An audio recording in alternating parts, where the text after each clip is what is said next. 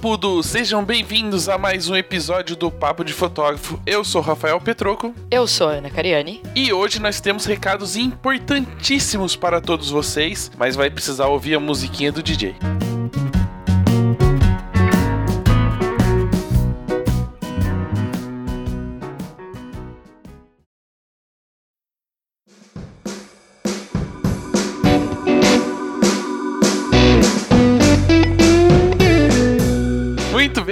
Primeiro recadinho é o mais importante de todos. Se você tem acompanhado as nossas redes sociais, já viu que as inscrições do Papo do Bem estão abertas, né? Então você não pode perder a oportunidade de usar a fotografia como ferramenta de transformação e fazer parte desse evento tão importante no calendário mundial da fotografia.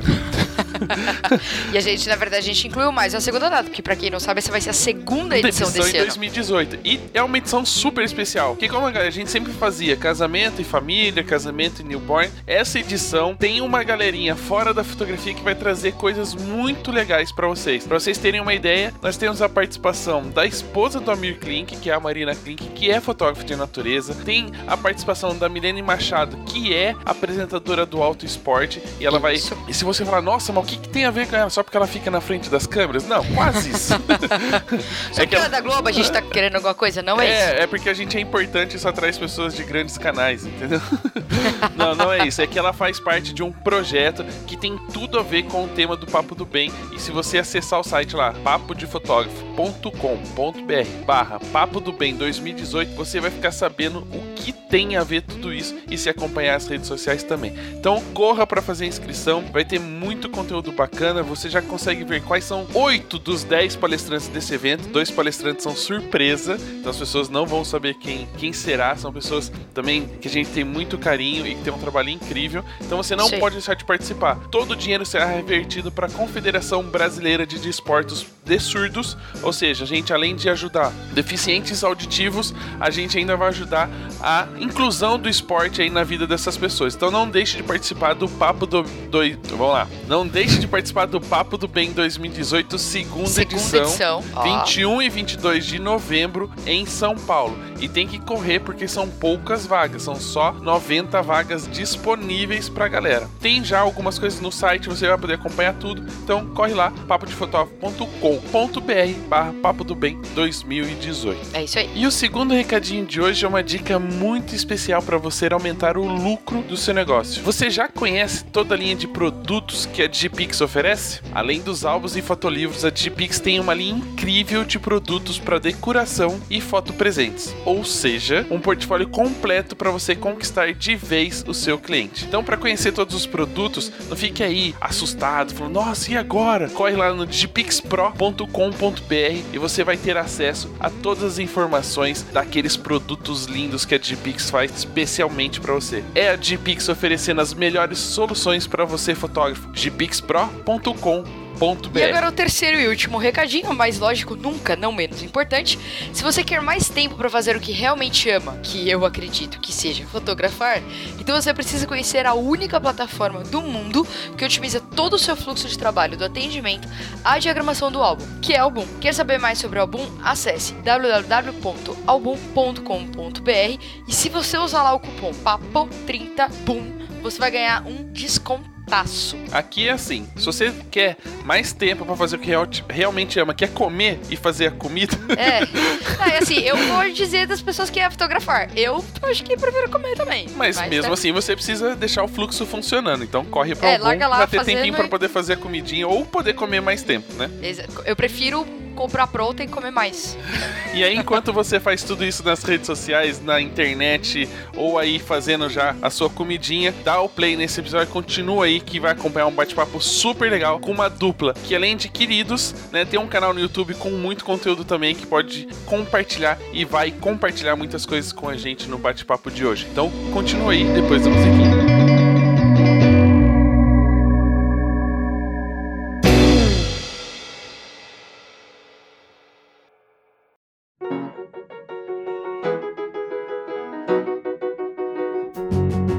Vamos começar o bate-papo de hoje, como já é de costume, com a apresentação dos nossos convidados. Que, por sinal, nos últimos episódios, se a Ana já percebeu, temos convidados sempre em casais, né? Bom, então, Vanessa, Vanessão, ou como queira que chame, dupla exposição, já que são dois, e Júnior, sejam bem-vindos a, a esse bate-papo. E, já aproveitando a oportunidade, gostaríamos de conhecer um pouco da história de vocês, de como cada um entrou na fotografia ou como a fotografia entrou na vida de cada um. Azul, quero palmas, palmas. Zoeira. Oi, gente. Bom dia, boa tarde, boa noite. Não sei que hora vocês estão aqui escutando a gente. É, valeu por estarem aí. Valeu, Petroco. Valeu, Aninha. Valeu, todo mundo. Beijo, mãe. Beijo, pai. Seguinte. Eu só quero deixar Ó, já avisado ah. que de vez em quando eu apareço, tá? É, o Júnior, ele. Quem acompanha o canal sabe que ele aparece em 15%, exatamente 15% das coisas. Ele não é muito de câmera e tudo, mas como aqui é só áudio, pode ser que ele se solte um pouquinho mais. Enfim, eu sou a Vanessa Carla, sou fotógrafa, tenho 24 anos. é, e eu sou fotógrafa há 10. Eu comecei a fotografar com 14. E muita gente pergunta assim: ah, como que começou e tal. Porque hoje em dia eu acho que tem muito mais informação, então a pessoa consegue, sei lá, decidir virar fotógrafa, sabe? Se interessar realmente, daí ir atrás e daí começar. Tipo, eu comecei com 14 anos e eu gostava de mexer no Photoshop, gostava de fazer fotos, eu achava bonitas fotos, né, pra época e tal. Eu fazia muita selfie, que naquela época não era chamada de selfie, porque aqui em Kardashian não existia ainda. Eu só fazia muitos autos- autorretratos. E eu só comecei, tipo, literalmente só comecei e fui descobrindo é, no meio do caminho, sabe? Sozinha, em 2008. Não tinha, sei lá, canal no YouTube, não tinha nada. A minha primeira, o meu primeiro assim, acesso a algum tipo de informação foi com a revista Fotografo Melhor e tal. E aí que eu fui indo. E, tipo, juro, só foi. E daí o Júnior vai, amor, dá um é, aí. basicamente só foi. É. Foi indo assim. Ah, já eu não, né? Eu já terminei a escola, a gente terminou a escola junto. E tu já abriu um, um estúdio pra você. E Eu na fazia época. 3x4, É. tudo, tudo, tudo se imaginar. Na época eu fiquei um tempo só fixo na faculdade, eu fiz faculdade de arquitetura. Aí no meio da faculdade eu comecei a te ajudar no estúdio, fazendo 3x4, esse tipo de coisa assim. Pegando foto de pendrive pra revelar, É. essas coisas bizarras que a gente Aparecia fazia. umas coisas meio bizarras de vez em quando nos pendrive dos outros, celular É, dos bem, outros. bem, É. bem bizarro mesmo. e no meio do caminho é aquele negócio que eu acho que eu não fui mais curtindo a ideia da faculdade, de querer trabalhar em escritório, por a gente ter estúdio e ter essa rotina. Eu já também não gostava muito de rotina, de ficar acordando às sete, depois ficando até de tardezinha, faculdade, acordando de manhã de novo. E no meio disso eu comecei a te ajudar e gostar de fazer ensaio de casal Sim. e fazer essas- esse tipo de coisa. E depois a gente já montou nossa marca quando a gente mudou pra outra cidade. A gente mudou muito. É. a gente tem que Aí falar quando isso. mudamos foi quando realmente eu entrei pra É. fotografia aos poucos. Então aí acabou que a fotografia me escolheu e não eu escolhi a É. fotografia. E não, hoje em dia eu só sou fotógrafo, arquitetura nunca mais, nem quero saber de arquitetura. Então, E é assim que a gente começou como fotógrafos passarelos, né? é, ó, a gente mudou muito. A gente é real, eu nasci, a gente se conhecia numa cidadezinha de 10 mil habitantes, lá no interior do Mato Grosso. Daí, lá a gente tinha um estúdio. Daí a gente mudou pra uma cidade vizinha que tinha, tipo, 100 mil habitantes, e foi aí que a gente começou a fazer mais externo e tal, e tudo. E daí a gente deu a louca faz dois anos e, e veio pra Curitiba, pra É. gente realmente seguir os nossos sonhos e conseguir fazer as coisas. Exatamente, sabe? mas só que em Curitiba que a gente conseguiu realmente É. ser. É que a gente, quer ser. definiu, falou assim, não, a gente não vai mais pegar foto de tudo que aparecer, sabe? Essas fotos que a gente pega só pra ganhar uns troquinhos. Falou, não, não vamos mais fazer nada disso, vamos segurar aqui, a gente se organizou pra realmente focar no nosso estilo. E isso, isso fez, tipo, total diferença pra gente dar um salto mais rápido, assim, de qualidade, de qualidade, de estilo de, de serviço mesmo. Porque quando a gente faz de tudo um pouco, fica meio perdido, né? A gente não consegue ser, esse, tipo, bom naquilo. A gente tá fazendo por fazer e porque precisa de grana e correndo atrás. E desse jeito a gente con- conseguiu levar quase como um projeto autoral, assim. Mas eu acho, assim, bem por cima, esse é quem a gente é. Que é bem resumidão mesmo. Bem por cima. Re- resumindo, mais ou menos, vocês se conheceram no jardim de infância. Quase, quase um filme de sessão da tarde, gente. É. Exatamente. Eu estava tomando. Como é que é? Não, Ah. não- eu lembro, tá? Eu tava tomando um, pão- um Nescau com pão. Ah, Apareceu uma guria no portão de casa é, é. chamando pra tocar violão. Tipo É, isso. e a nossa história tá conectada com fotografia, porque foi no mesmo ano. A gente começou a namorar em maio e eu comecei a fotografar, assim, dizer que eu, era- eu tinha a Zoom fotografias, tá? Porque eu era muito chique, eu tinha Zoom fotografias. E eu, tipo, comecei com a Zoom é, em outubro. Então, na, a nossa história começou junto com é, a fotografia. Na real, o Sony paga nós, né? Porque você começou ah. com a Sonyzinha. Uma Sony emprestada. Ah, tem, tem 300 vídeos de eu, de eu falando besteira da minha vida. Isso é legal a gente falar, porque muitas vezes quando a gente já tem um certo reconhecimento do mercado, as pessoas nem imaginam todo o processo que aconteceu, né? Normalmente os fotógrafos ou são filhos de fotógrafo, né? E, é. e acabam nascendo nesse mundo, ou de alguma forma foram incentivados desde pequenos a, a, a utilizar uma câmera e isso acabou sendo se tornando um hobby e depois um trabalho. No seu caso, pelo que eu entendi, não teve nenhuma influência da família, era um gosto pessoal seu. Você queria deixar ficar mais bonitinho através dos seus tratamentos dos selfies no Photoshop e acabou tomando gosto pela profissão. Exato. Nossa, eu fazia cada, eu tirava minha olheira no Photoshop com aquelas aqueles samples que tem, sabe, aquelas aquelas texturas que já tinha, daí eu usava uma textura de madeira, que era o mais liso que tinha. Ficava bizarro, ficava bizarro, mas eu achava eu tava arrasando, arrasando. Eu era famosinha no, no Vibe Flog. Tinha muitas fotos. Muitos seguidores. Mas isso é legal, porque a, às vezes também o pessoal nega as raízes, né? Não gosta de contar as besteiras que fazia. O que muitos iniciantes hoje acabam exagerando em algumas coisas, nos filtros dos aplicativos e etc. É o que isso mais ou menos o que a galera fazia na, na, há uns 10 anos atrás, há um pouco mais de tempo, quando ainda não se tinha tanto conhecimento nos aplicativos e nos softwares de edição. Sim, eu acho que assim, cada época, cada era tem uma coisa que né, fica muito famosa e todo mundo usa. Eu lá em 2008 é, já tinha já tinha rolado essa questão de seleção colorida, essas, né, já até já tinha passado um pouco, mas eu tava tão no interior que aquilo era novidade. Então eu comecei a fazer aquilo e os clientes assim surtaram, piravam, porque como assim a foto era preto e branco e a boca era colorida? Eles eles achavam assim tipo doido, doido, doido, maravilhoso. E tipo assim, o meu diferencial nesse começo foi exatamente isso, porque eu tinha essa cabeça mais fresca, mais jovem, e tinha só mais um estúdio na cidade que fazia, tipo, foto bem bregona de estúdio e tal, bem paradona. E eu comecei a fazer foto externa e tal, colorida, e cuidar das coisas. E daí eu ia começo de uma carreira de sucesso, né? Rumo ao, ao, milhão. Rumo ao estrelato, né? Não? e, e, nesse processo todo, assim, conhecendo um pouco essa sua história, né? Olhando um pouco para trás de hoje, assim, da, da onde vocês já chegaram, como é que você analisa analisa esse começo de carreira, o quanto essa cabeça fresca, sem preconceito, sem pré-julgamentos, é, impulsionou você a realmente desenvolver sua fotografia sem ficar se preocupando com o que as outras pessoas estavam achando? Sim, cara, eu acho que isso é, é, primordial. Que nem eu falei, eu só fui, sabe? Eu não tinha. Eu tinha só, no caso, esse outro estúdio que, na real, a minha amiga que comprou, então a gente era tretadíssimas, né? Porque a gente virou inimiga. Mas, enfim, eu sempre foquei em fazer para mim e pro meu cliente. Até hoje eu falo para todo mundo, pros inscritos e para os alunos, tudo. Quem tem que gostar da sua foto é você e o seu cliente. O resto é outros fotógrafos, concorrentes, tudo, tem que tudo se fuder, porque você tem que estar tá feliz, seu cliente tem que estar tá feliz. Então eu acho que eu tinha essa, isso na cabeça. Eu só queria fazer minhas fotos da hora que eu gostava e também tinha que fazer um monte de fotos que eu não gostava tanto, foto de acompanhamento, umas fotos de porta, foto de, sabe, só nada a ver, só por questão de grana. Mas era isso, eu não tinha preocupação, não tinha essa competição que tem hoje em dia, esse, essa, esse, esses comparativos que a gente tem todo dia e tem as fotos foda e a gente fica, ah, eu nunca vou ter tal câmera, eu nunca vou fazer tal foto, eu nunca vou viajar para tal lugar. E eu acho que a gente tem que fazer o máximo que a gente consegue com o que a gente tem ali na nossa mão na hora. E hoje em dia, vendo essas fotos antigas, eu consigo ver algumas fotos que são boas, assim, tipo, esteticamente elas são legais e são fotos que eu gosto desde aquela época. Então, desde aquela época, mesmo fazendo um monte de coisa meio errada, e eu fotografei em automático por muito tempo, sei lá, uns dois anos eu devo ter fotografado por, em automático, porque eu não tinha como aprender manual, sabe? Tipo, literalmente, não tinha. Ou eu que não sabia, porque eu morava numa cidade muito pequena, interior, tudo.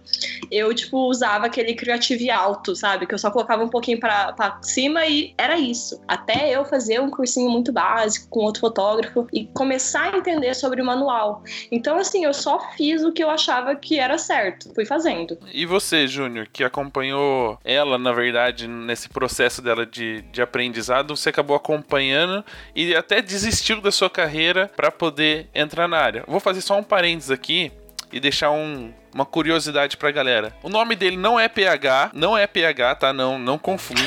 Então, sempre que você o encontrar, chame de Júnior. Mas a gente só vai falar o nome dele, o verdadeiro nome dele, no final do programa. Então, você só vai saber se, ou se você for inteligente e pular até o final do programa, ou, Ou eu posso se você trollar acompanhar. você. É, ou a gente pode pôr no meio do programa. Vai ficar assim: escute, uma hora a gente já vai falar. Uma hora eu vou fazer plá, vou chamar ele pelo nome verdadeiro.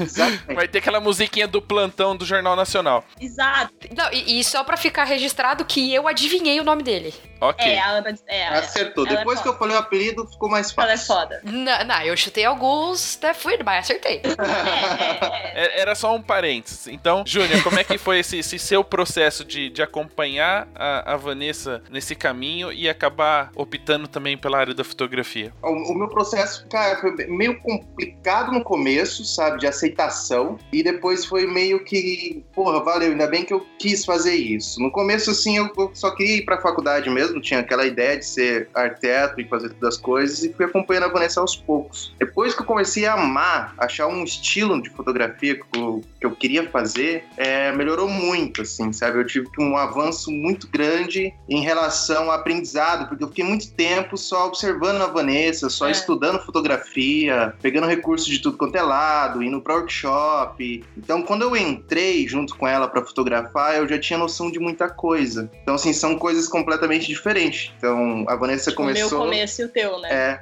A gente fala zoando. Tipo, a minha primeira foto e a primeira foto dele é, são completamente, completamente diferentes. diferente. Só que isso foi bom para nós dois, no caso, porque nós dois crescemos muito depois disso, sabe? Quando a gente botou nossas ideias e começamos a trabalhar junto e montar nossa marca, a gente evoluiu muito. Então, daí, a partir daí, assim, só foi alegria. Só alegria e E felicidade e sucesso. Ah, eu duvido que um casal não briga, é só alegria.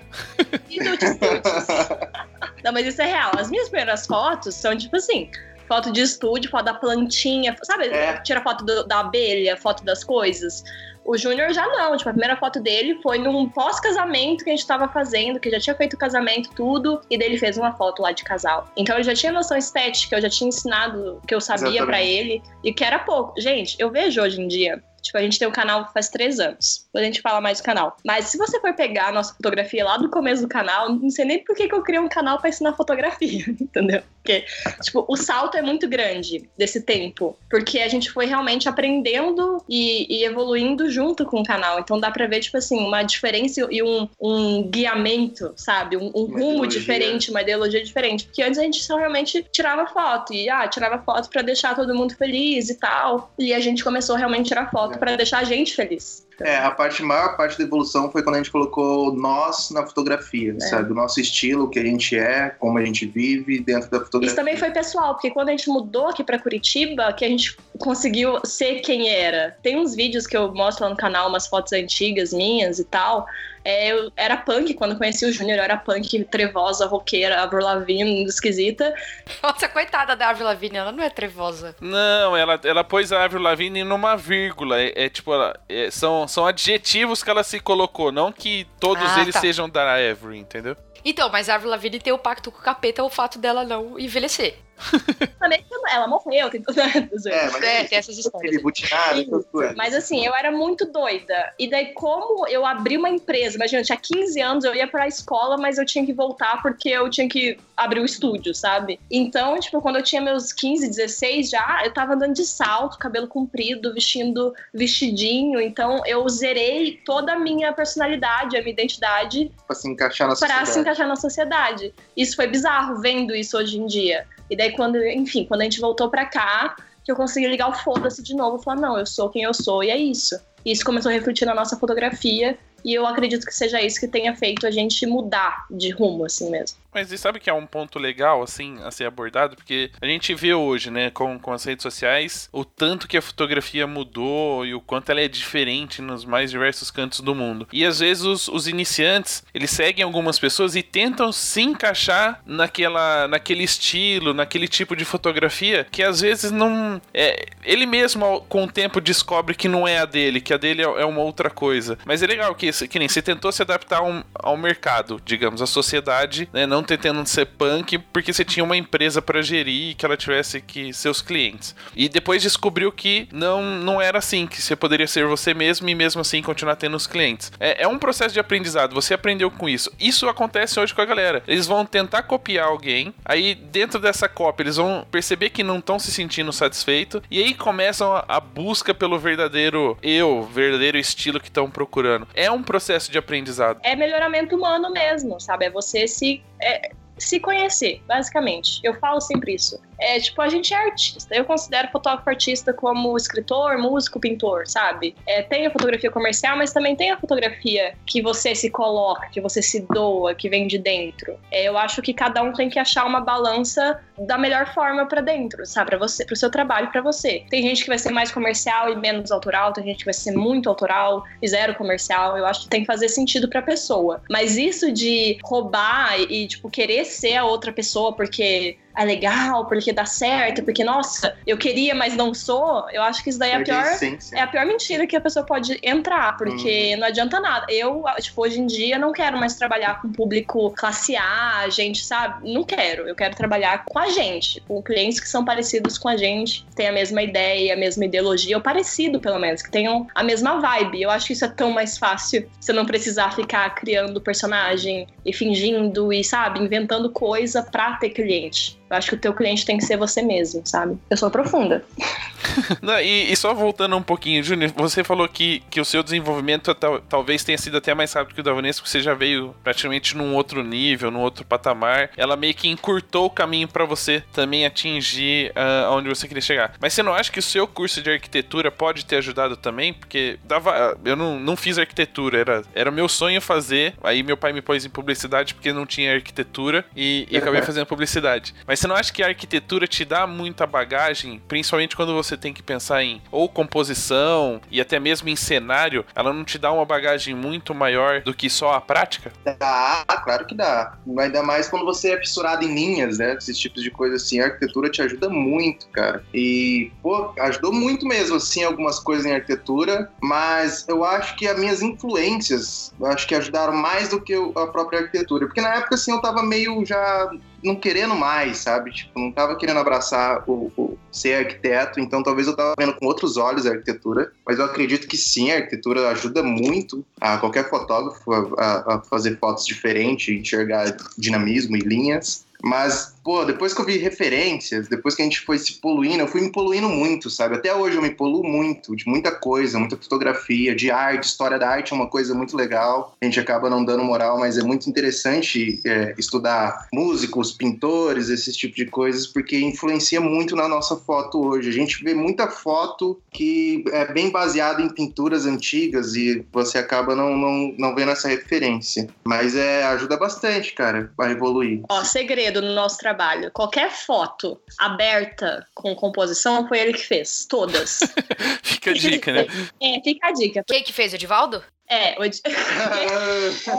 é, exatamente. É... tipo assim, eu fico 99% das vezes dos ensaios eu tô com a cinquentinha e eu que dirijo, eu sou né, a primeira fotógrafa, então eu fico ali focada, dirigindo, dirigindo, dirigindo. E o Júnior tem essa liberdade de ser o segundo fotógrafo e de ver as coisas de fora e de um outro ângulo. Então isso é muito bacana é. de trabalhar junto. É, na direção a Vanessa é mais de porra louca, vamos dizer assim. É. Porque ela é loucona, agita a galera e eu já sou mais calmo, eu já dirijo bem mais calmo e direciono a pessoa aquilo que eu quero fazer. É, é legal que dá uma.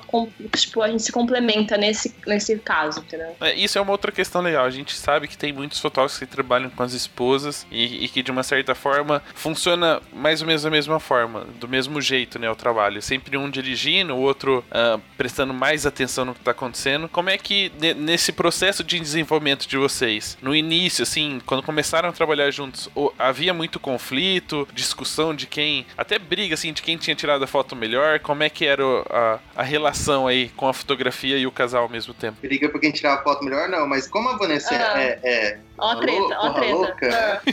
ela, é, ela é desesperada, cara. Às vezes ela começa o ensaio a, a, mil por hora e ela entra na minha frente toda hora, é. daí ela coloca o casal no lugar, daqui a pouco ela tira e é. eu fico só olhando, só assistindo. calma, calma, é, vai devagar. Eu, é que assim, eu priorizo a experiência, então, tipo, eu não gosto de deixar o ensaio amornar, sabe? Ficar calmo nunca. Então uhum. a gente tá sempre uh, vida louca. Só que foi melhorando com o tempo. Antes a gente se, se, batia muito, sabe? Durante o ensaio, se trombava ou não respeitava o que um tava fazendo. Acho que hoje em dia tá, tá, tá uma dança mais certinha. Mas ainda assim, eu sou muito vida louca, animadona. É. E às vezes ele. É porque assim, a, o meu processo de criação, o, o, meu tipo de fotografia é mais, tipo, rapidão, papo, movimento, as pessoas realmente existindo e tal. O Júnior já faz exatamente por essas referências dele, o que ele gosta dessas fotos mais abertas, mais com composição, linhas, o casal menorzinho e tal. Então, isso demora mais para construir, né? É uma fotografia que você tem que construir, que você tem que arrumar, que você tem que deixar certa. A minha, é, tipo, foda-se, vamos, papum, dá risada aí, dá, corre, beija, cheira e vai saindo foto. Então é bacana que a gente consegue entregar esses dois resultados pro cliente também. Porque eu acho que também só as minhas fotos muito loucas não iam ser suficientes e só as fotos paradas muito com composição é, também não seria. precisar fazer mais, né, para complementar o é. um ensaio. Mas é, ajudou, conforme o tempo a gente vai se acertando. Hoje em dia a gente não, tipo, não para um na frente do outro, não fica atrapalhando quem tá dirigindo. A gente aproveita muita cena, sabe? Quando é. a Vanessa tá dirigindo, eu tô fotografando a cena. A gente pede uma ação, talvez ali pro cliente, eu fico ali tentando pegar depois dessa ação. Eu capturo muito também é, o que acontece em volta, em torno do nosso ensaio. Eu não fico é. só focado no casal, sabe? Eu fotografo as pessoas pessoas Às vezes rua, eu tô, tipo, tipo, ali fotografando o casal, o Júnior tá na puta que o pariu, tirando foto do matinho, tá ligado? tipo, só pra ter, ter mais fotos, pra, pra encaixar. É, eu gosto de ter essa dinâmica, sabe? De, do contexto da onde foi o lugar, onde, onde foi fotografado, como era o lugar e tal, e a pessoa inserida nesse E lugar. eu, tipo, se fosse eu sozinha, mas nunca que eu ia pra trás de fotografar as folhinhas e, e fotojornalismo. Eu acredito que assim, ó, faz 10 anos que eu sou fotógrafa. No meu começo de carreira, eu levava minha câmera para todo canto. Eu fazia janta de amigos, assim, eu saía com 500 fotos. Eu fotografei muito, sabe? Assim, muito, muito, muito, muito. Então, tipo, hoje em dia eu já tenho um pouco de aversão, tá ligado? Eu não fico tirando foto de rolê, foto da vida, assim. Eu até tô me forçando um pouco mais agora com a fotografia analógica a realmente pegar a câmera e sair na rua e tirar foto de vez em quando. Porque eu peguei a aversão a isso. Eu tive esse momento já, eu tirei muita foto.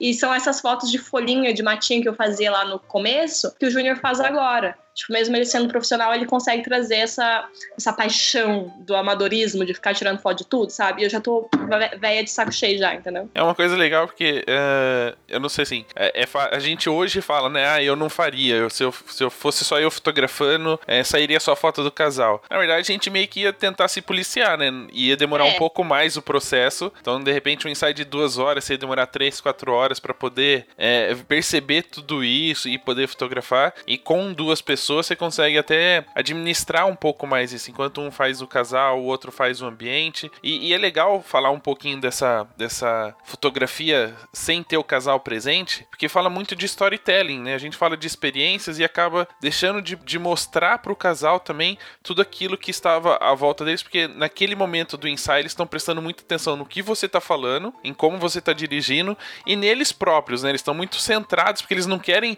sair feio na foto. Sim, não, isso é muito real. E eu acho importante mesmo. Porque nem você falou, às vezes a pessoa tá muito loucona ali também e tal, com muitas preocupações, ela não vê. Isso acontece muito em casamento também, né? Tem tanto detalhe, tanto coisinha que os noivos estão lá, cada um no seu rolê, se arrumando, preocupados e tal. E tá acontecendo todo, tipo, todas as outras pessoas estão com a vida rodando e pessoas que são importantes, né, pros, pro casal tá rolando coisas, a família, não sei o que, piadas internas que depois vão virar, tipo, as piadas do casamento. E daí a gente tem que estar tá muito atento mesmo a esses detalhes pra conseguir contar uma história que eles não estavam presentes, mas é deles, faz parte da história deles. E só se a gente tiver esse gancho, essa foto, esse detalhe, eles vão conseguir, tipo, ah, aqui foi quando aconteceu tal coisa e cagar de dar risada. Entendeu? Eu acho que isso é muito importante. Eu acho que, tipo assim, se der pra resumir o nosso dever como fotógrafos, é ter imagens que façam as pessoas terem ganchos para memórias, sabe? E aí uma pergunta, né, principalmente para quem tá começando assim, eles provavelmente se perguntam muito de falar, nossa, mas o que será que eu gosto de fazer? Como eu decidi aquilo que eu vou seguir? Será que isso vai dar certo? Em que momento desse processo todo, tanto de mudança de cidades uh, ou do desenvolvimento fotográfico mesmo, vocês entenderam o que vocês queriam fazer e como é que foi essa escolha? Cara, profundo. Olha, pelo Júnior. Vocês escolheram só... ir pro fundo? Profundo aonde? Pisto, ah, que engraçado você, Rafael. Nossa senhora. Não, olha.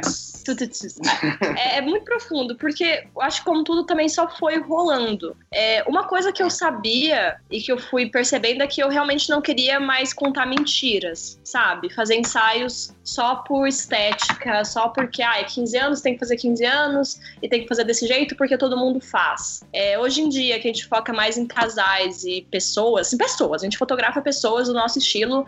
Pode ser uma véia, pode ser um novinho, pode ser uma família, pode ser uma grávida. A gente vai fotografar qualquer pessoa que se identifique com a gente. Eu acho que isso foi o fator mais importante. Falar, não, é assim que a gente faz, tá? Você quer? Quer. Não quer, tem outra pessoa que faça. Porque tem um milhão de fotógrafos, a gente ensina fotografia, muita gente pergunta se a gente, você também, né, com esses bate-papos e tudo, e a gente fomentando isso, tem gente que não gosta de, de, dividir conhecimento, né, dividir experiências e tal, porque tem medo, porque as pessoas vão fazer igual, e eu já acho diferente, eu sempre aconselho as pessoas a serem o mais fiéis possíveis. E muitas vezes as pessoas acham que não tem diferencial, né? Ah, eu sou normal, eu não sei de nada, não gosto de nada, mas é exatamente essa pessoa tá pecando em aproveitar a vida, em, em se entender, em se conhecer, em realmente saber o que, que ela gosta. Se ela gosta de poesia, se ela gosta de tal livro, se ela gosta de crepúsculo, se ela gosta de cinema, de, sabe? Música, qualquer coisa. De qualquer coisa. Eu acho que a gente,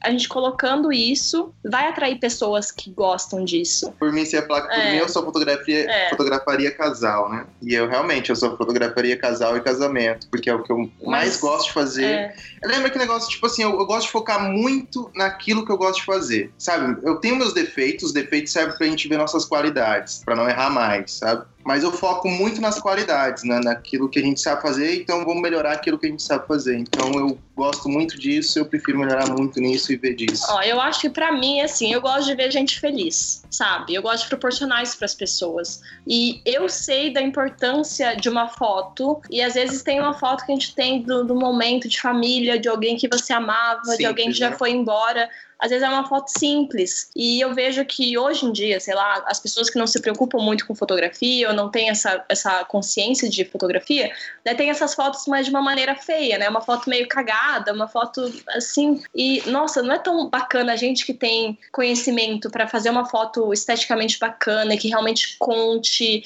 camadas e camadas de história e que vai fazer parte da vida das pessoas e essas, essas, fotos, essas fotos existirem, sabe? Para esse momento, para essa pessoa que contratou, mas também para as futuras gerações, sabe? É, bem, bem louco por aí que eu, que eu gosto de pensar. Tipo, eu gosto quando a pessoa vem e dá o feedback positivo de que amor, que não sei o que, não sei o que, mas que nem, como a gente fotografa muito casal, eu penso na família desse casal depois, nos filhos desse casal, nos netos, nos bisnetos, porque essa fotografia vai permanecer. E por isso que a gente gosta de fazer um negócio não tão datado. É só pessoas sendo pessoas, se amando, correndo, sorrindo, fazendo poses naturais, sabe? A gente não gosta de inventar muita coisa exatamente para ser atemporal, para é, nunca ficar brega. A gente não se interfere muito na, na, porque, na história que tá Querido, eu já fiz muita coisa brega, entendeu? Então, tipo, hoje em dia eu tento fazer o mais simples possível. E às vezes a gente mostra isso para nossos alunos, para a galera e tal.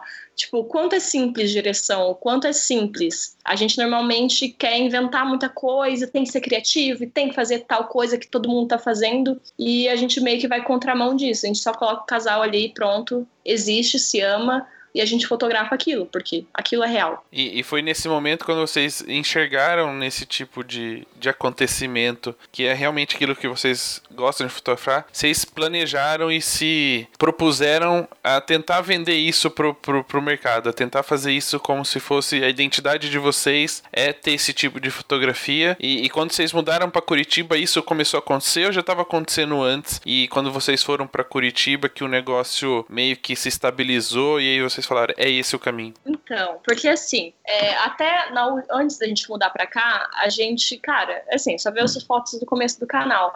Ainda era meio robótico, a gente fazia porque tinha que fazer. É, eu, assim, a gente tá dois anos aqui, eu acredito que de um ano e pouco, um ano para cá que a gente realmente falou, não, é isso. Mas foi um planejamento e, é. E a gente tá, tipo, satisfeito com o nosso tipo de fotografia. Porque antes a gente realmente se deixava levar, ia só fazendo, fazendo, fazendo. E realmente a gente começou a colocar isso e conseguiu dar esse resultado. E é, e é, exponencial, vai ficando cada vez melhor, a gente vai melhorando cada, cada vez mais e deixando mais simples. Eu acho que o nosso foco é deixar cada vez mais simples para ficar mais real. Em algum momento vocês ficaram meio desesperados para encontrar o próprio estilo? Que a gente vê hoje que é meio que padrão, de, principalmente quem tá começando, o imediatismo, né? Tipo, ah, comprei uma câmera e tenho que fotografar igual fulano até amanhã. Né? É, durante esse processo todo, vocês ficaram ansiosos para chegar onde chegaram? Ou as coisas foram acontecendo até o momento que vocês falaram, bom, agora é isso? N -n sim, não foi uma busca afobada, mas foi uma busca de autoconhecimento. Sim, assim, que nem o Júnior falou que a gente se polui bastante, ele, ele vê muito mais fotografia do que eu,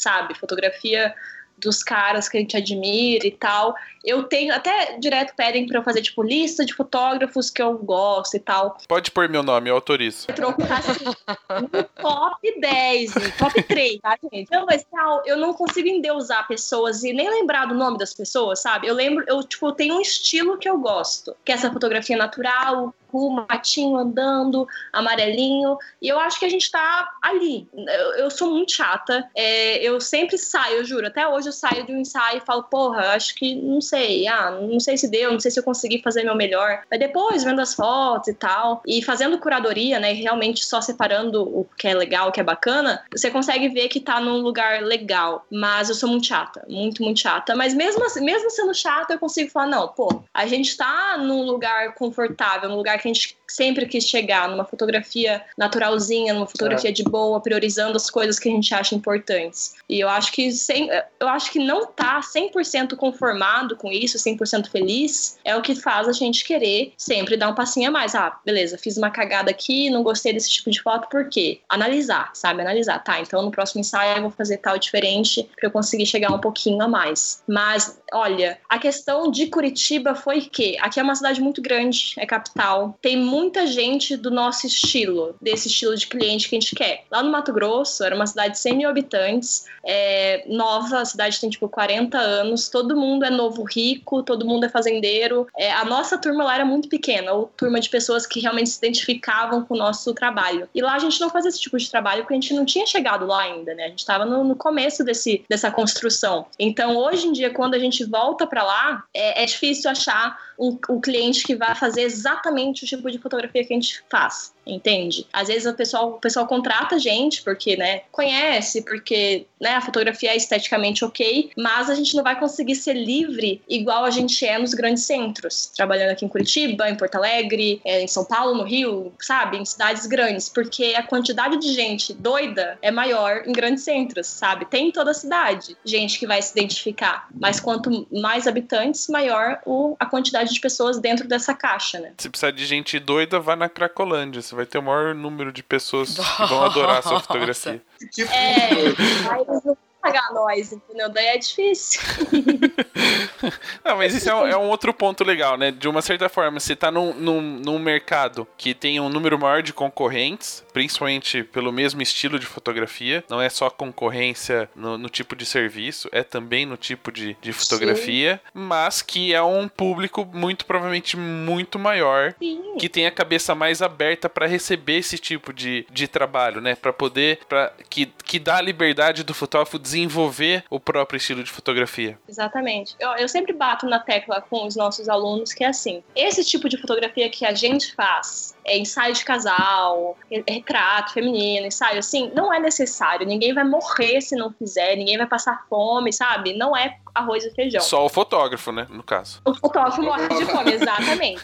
Daí qual que é o negócio pra gente não morrer de fome? A gente tem que criar um objeto de desejo em cima da nossa fotografia. A gente tem que fazer as pessoas quererem muito ter aquela experiência, tanto pelo trabalho mesmo, pela qualidade do trabalho, pelo estilo, mas quanto pela experiência humana pessoal, né? Tipo, nossa, a gente é muito legal, a gente é engraçadinho, e a gente mostra isso, daí tem os vídeos, as práticas que mostram isso, então as pessoas realmente desejam deseja, entendeu? E daí a gente tendo o canal facilita muito, porque a gente viajou o Brasil inteiro nesses dois anos que a gente tá aqui, e um dos motivos por a gente ter é, mudado para Curitiba foi exatamente pela facilidade de viajar. Porque a gente estava lá no interior do PQP do Mato Grosso, onde ir para São Paulo era R$ 1.500 cada um, sabe? E hoje em dia a gente está aqui em Curitiba, onde em um voo de 40 minutos a gente está em São Paulo. Então, para a gente facilitou demais ter acesso a essas pessoas que querem. Porque é isso, quando a gente bate o pé e fala, esse é meu estilo de fotografia, quem quer, é, quem quer me contrata, você tem que estar tá,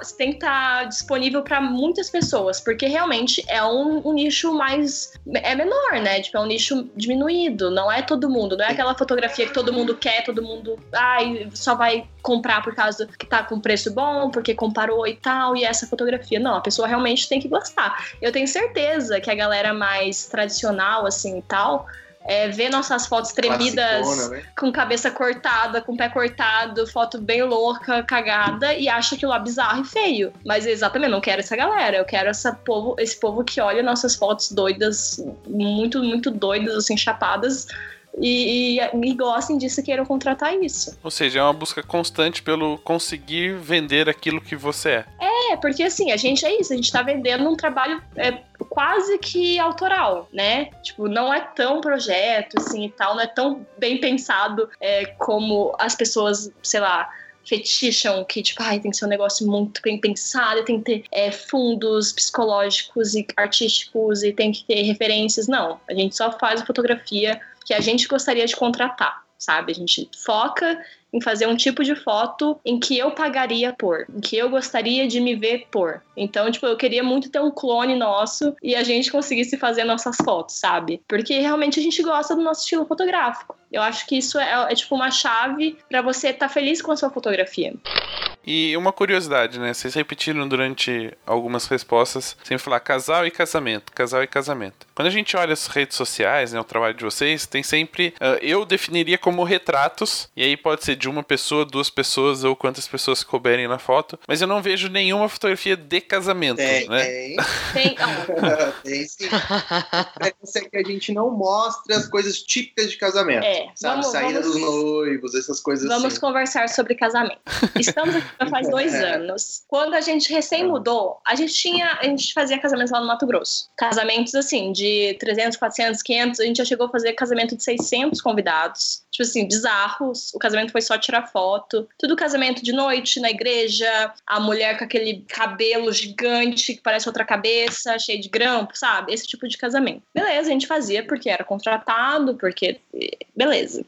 Quando a gente mudou para Curitiba, a gente precisava de grana, né? Porque mudança para cidade, tá? A gente precisava de grana a gente fez uma lista imensa de cerimonialistas, que é uma coisa certa se fazer. A gente entrou em contato, ligou para todo mundo, é, marcou reunião com algumas, algumas foram bem solícitas, né? A gente marcou, tipo, lá, ligou, ligou umas 50, mas 10 foram legais, 5 foram legais, sei lá, foi bem pouquinho. Só que daí a gente parou e e conversou assim, tipo, porra, se a gente fizer isso, se a gente entrar nesse mundo de novo, de depender de cerimonialista, de ficar bajulando, puxando saco, sabe? A gente ia fazer o mesmo tipo de casamento que a gente fazia lá. E a gente já tinha essa ideia de mudar de estilo, de fazer só casamento dia, de fazer casamento menor, de gente doida. Então a gente falou: não, então vamos deixar quieto, vamos focar em, em fazer é, os ensaios do estilo que a gente gosta, porque fotografia de casal vem de, vem de casamento também, é. né? As pessoas casam. Então, assim, ó, nesses dois anos aqui em Curitiba, e porque também a gente focou bastante no canal nesses últimos anos, a gente ficou bem vagabundo com o nosso trabalho, mas a gente conseguiu, a gente fez dois casamentos assim,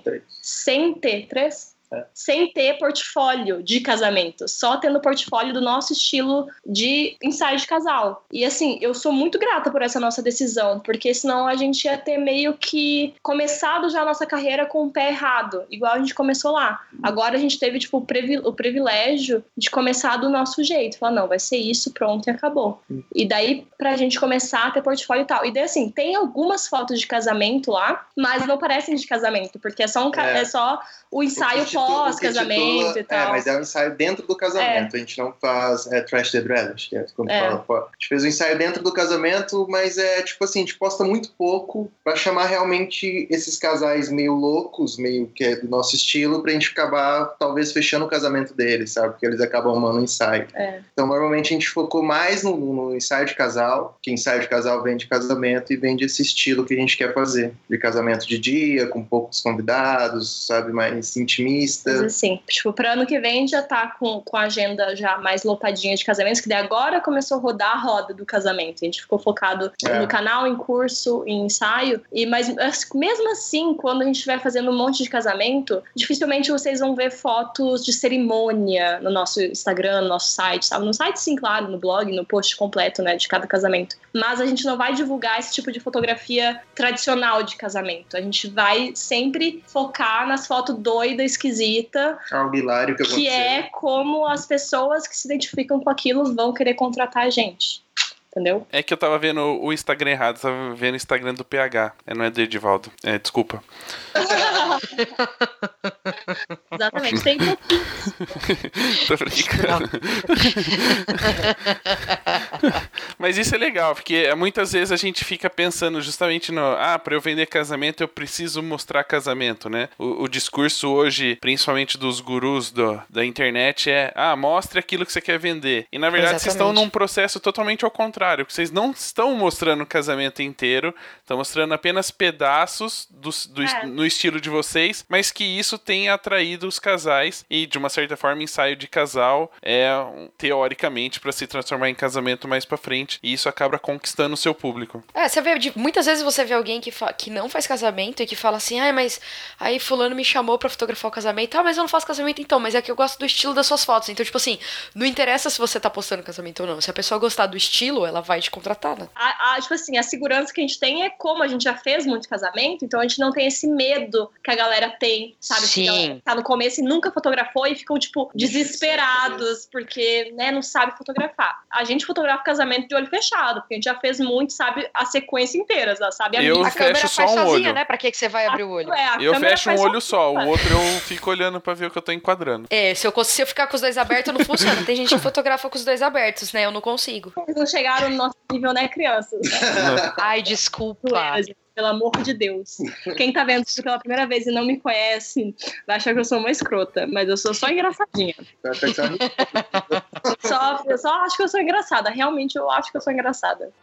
E aí, aproveitando já que a gente tá falando muito do canal, vocês já citaram eles várias vezes, como é que começou esse processo, né, de fotógrafo virar produtor de conteúdo? Então, cara, muito. Gente, se inscreve no canal, quem não é inscrito, vai lá dar like, comentário de amor e carinho. Cara, então, como vocês podem ver, eu gosto de falar muito. É, eu sempre consumi muito YouTube. Eu acho que essa é a minha historinha oficial, assim, porque tudo, como tudo na vida, só foi acontecendo. E hoje, sei lá, se eu parar a pensar hoje, a Vanessa de 2015, que foi quando o canal começou, final de 2015, não sabia que a gente ia estar em Curitiba, que a gente ia estar viajando o Brasil dando curso, que ia ter curso online com uma cacetada de gente, que ia vender produtos a partir do YouTube, que ia conseguir casais e contratos a partir do YouTube. Nunca. Eu só comecei a falar os bagulho lá, entendeu? Mas é, é que assim, eu sempre consumi muito YouTube. E as meninas que eu cons consumiam, quando elas davam dicas é, sobre você ter um canal, elas falavam assim: ó, você tem que falar sobre algo que você gosta. Minha maioria fala sobre maquiagem e tal, beleza, moda.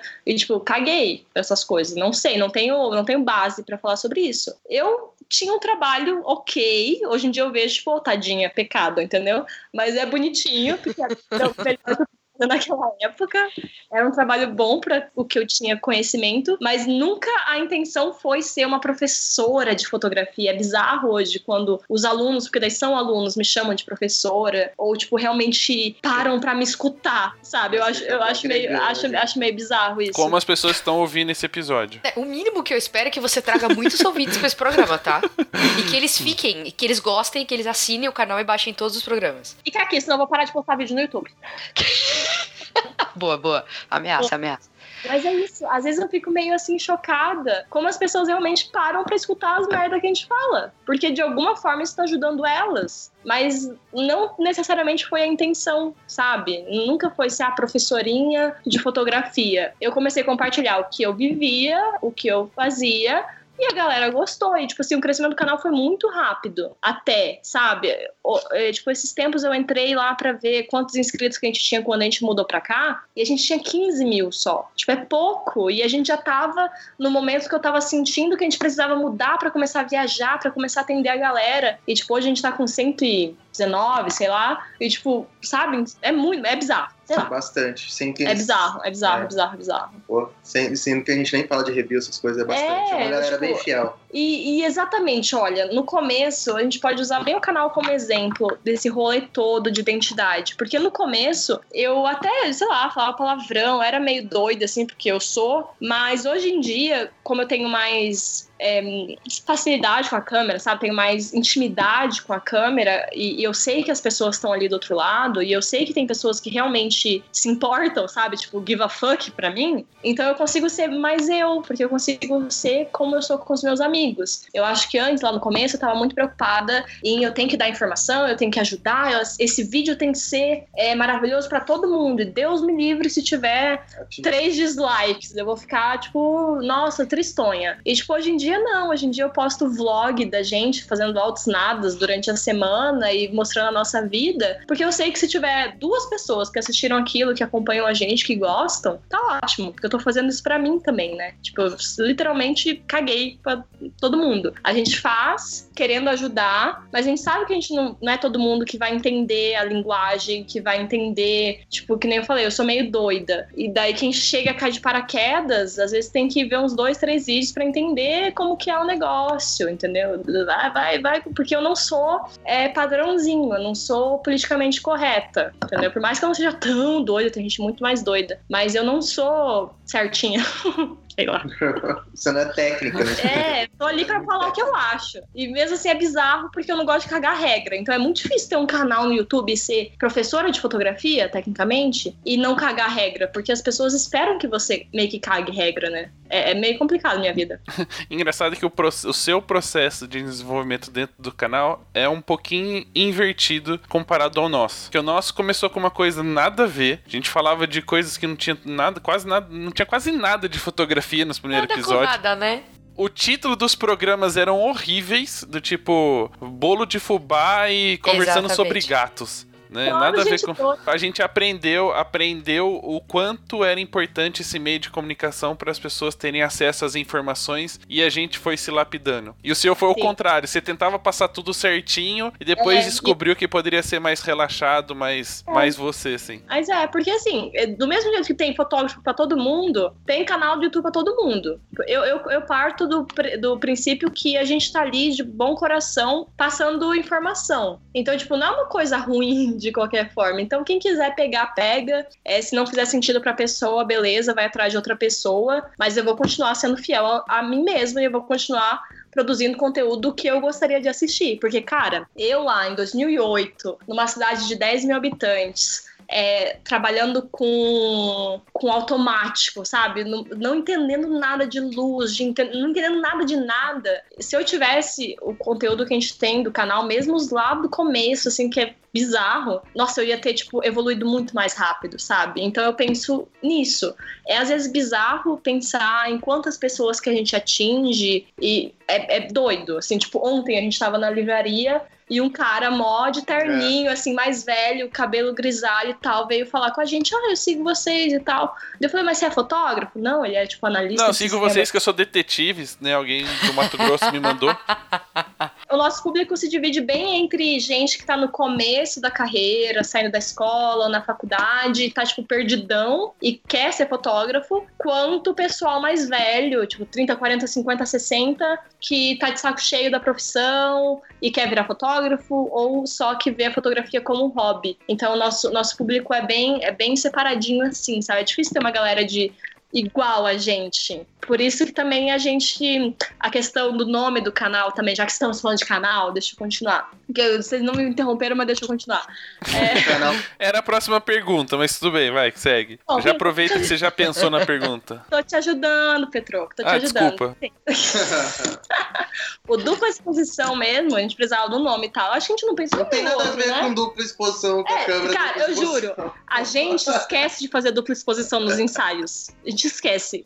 Tipo, a gente não faz dupla exposição no ensaio. As pessoas devem falar, Mas- nossa, como faz dupla? Daí aparece dupla É, exposição. não, eu demorei uns dois anos pra fazer um vídeo de como fazer dupla exposição no canal dupla exposição, entendeu? Mas enfim. É, mas foi exatamente porque a gente sabia que ia chegar um momento que não ia ter muito mais o que explicar de fotografia básica, de dar dica. Tipo, eu me pego esse, é, nesse dilema de vez em quando, porque a galera, assim, majoritariamente, não sei falar essa palavra, conjugar verbo. Majoritariamente. Exatamente, Ana. Ah, um bastantão de gente fala, pronto. Ou é tão difícil falar quanto Edivalda.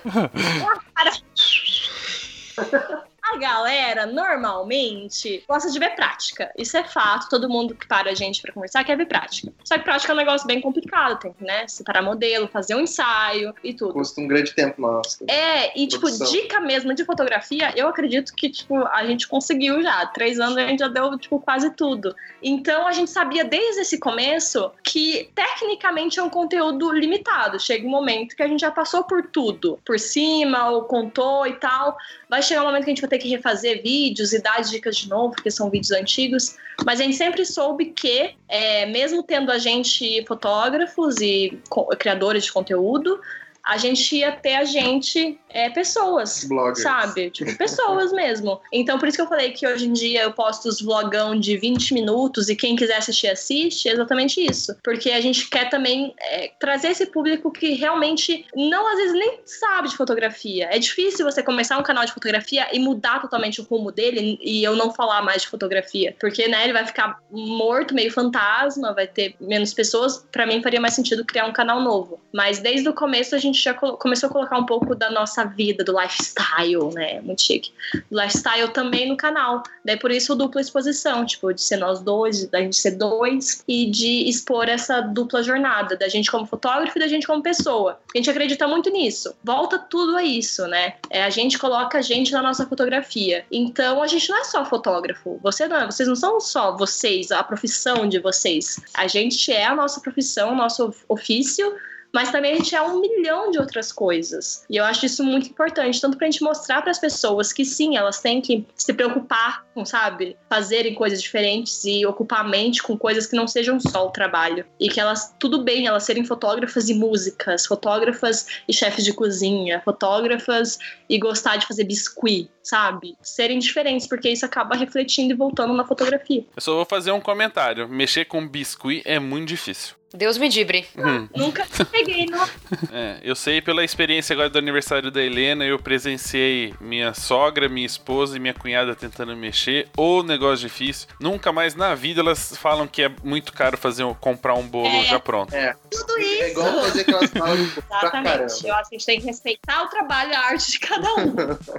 E aí, falando um pouquinho do, do- da busca, né? Dentro, dentro, quando vocês criaram um canal e começaram a perceber que as pessoas tinham interesse tanto no conteúdo que vocês passavam quanto na vida de vocês, de uma certa forma, como diria o, o tio Pete, do Peter, né? O tio Ben, é, grandes poderes trazem grandes responsabilidades. Vocês. Mano, você fala isso quase todo programa. É porque é verdade. Eu tenho culpa que o cara é um sábio. Ah, eu vou lançar um desafio pros nossos ouvintes. Quem topa ver quais os programas que o Petroco falou isso? Porque, cara, eu acho que você falou quase todos. Não, não foi em quase todos, mas é um bom desafio para as pessoas muitos. ouvirem. Falou em É. muitos. Eu vou dar um Sim. prêmio pra quem fazer essa. Tem uma caneca do papo de fotógrafo separado para quem acertar. Aí. Obrigatoriamente a Ana vai ter que ouvir todos. De novo, pra ela. Não que eu vá conferir, mas.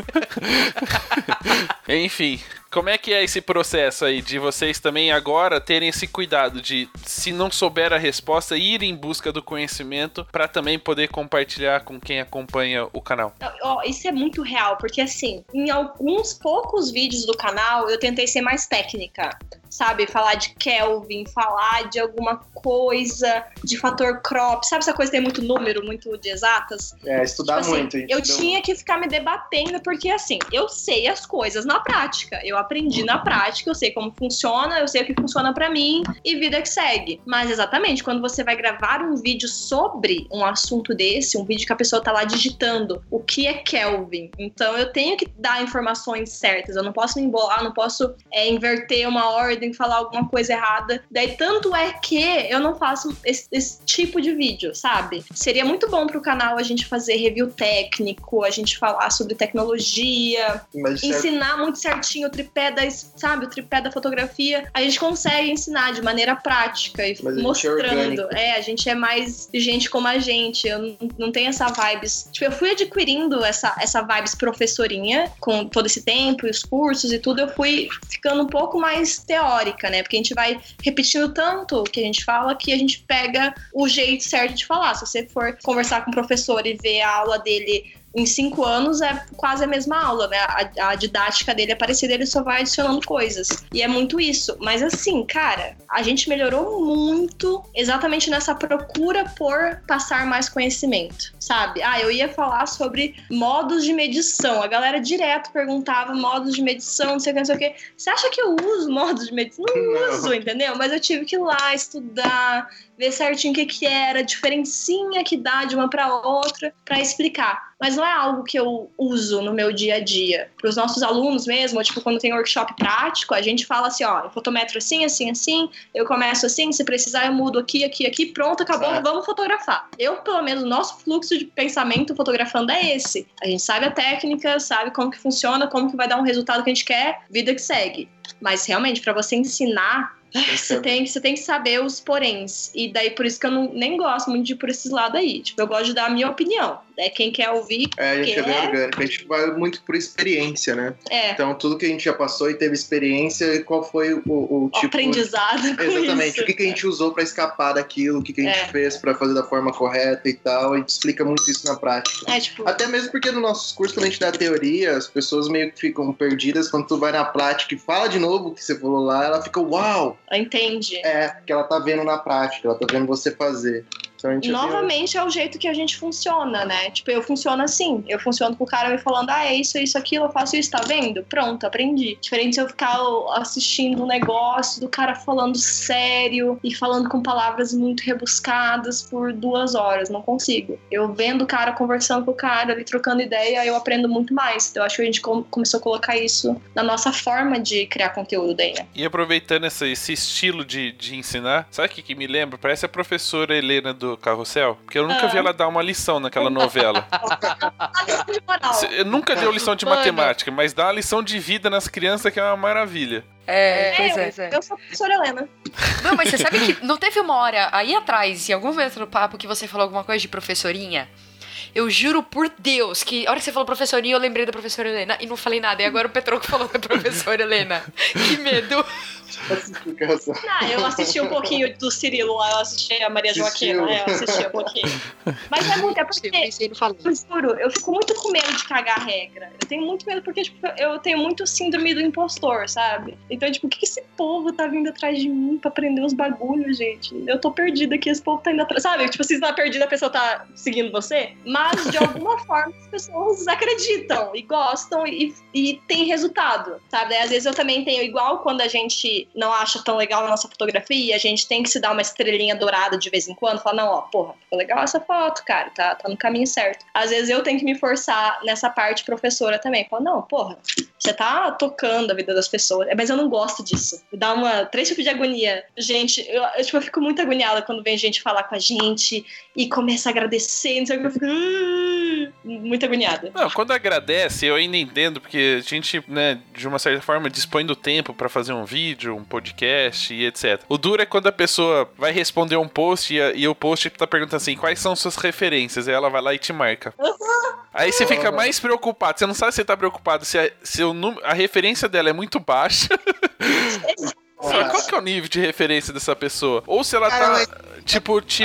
super valorizando. Aí você e agora, né? Sou tudo isso mesmo ou não sou? Mas, gente, eu fico também, eu fico assim, tipo, cara, você não quer que eu passe umas referências melhorzinhas pra você? Não, eu te dou uma lista de gente mais legal pra você Eu acho seguir. engraçado isso. As pessoas consomem muito Instagram e ao mesmo tempo não olha quem a gente segue. Sabe? De certa forma, quem a gente segue são amigos e referências, sabe? É. Alguém que já passou pela nossa vida ali, ou o casal que a gente já fotografou, e referências. E as pessoas ficam pedindo as referências, só olha ali no Instagram, dá uma olhadinha em quem você segue, olhar suas referências e tal, falar, cara, que massa que você segue esse tal e tal. Às vezes as pessoas têm um pouquinho de preguiça de fazer isso. Também. Como vocês acabam tendo muito contato com quem assiste o canal, né? Visto que tem um cara até seguindo vocês aí pelas ruas de Curitiba.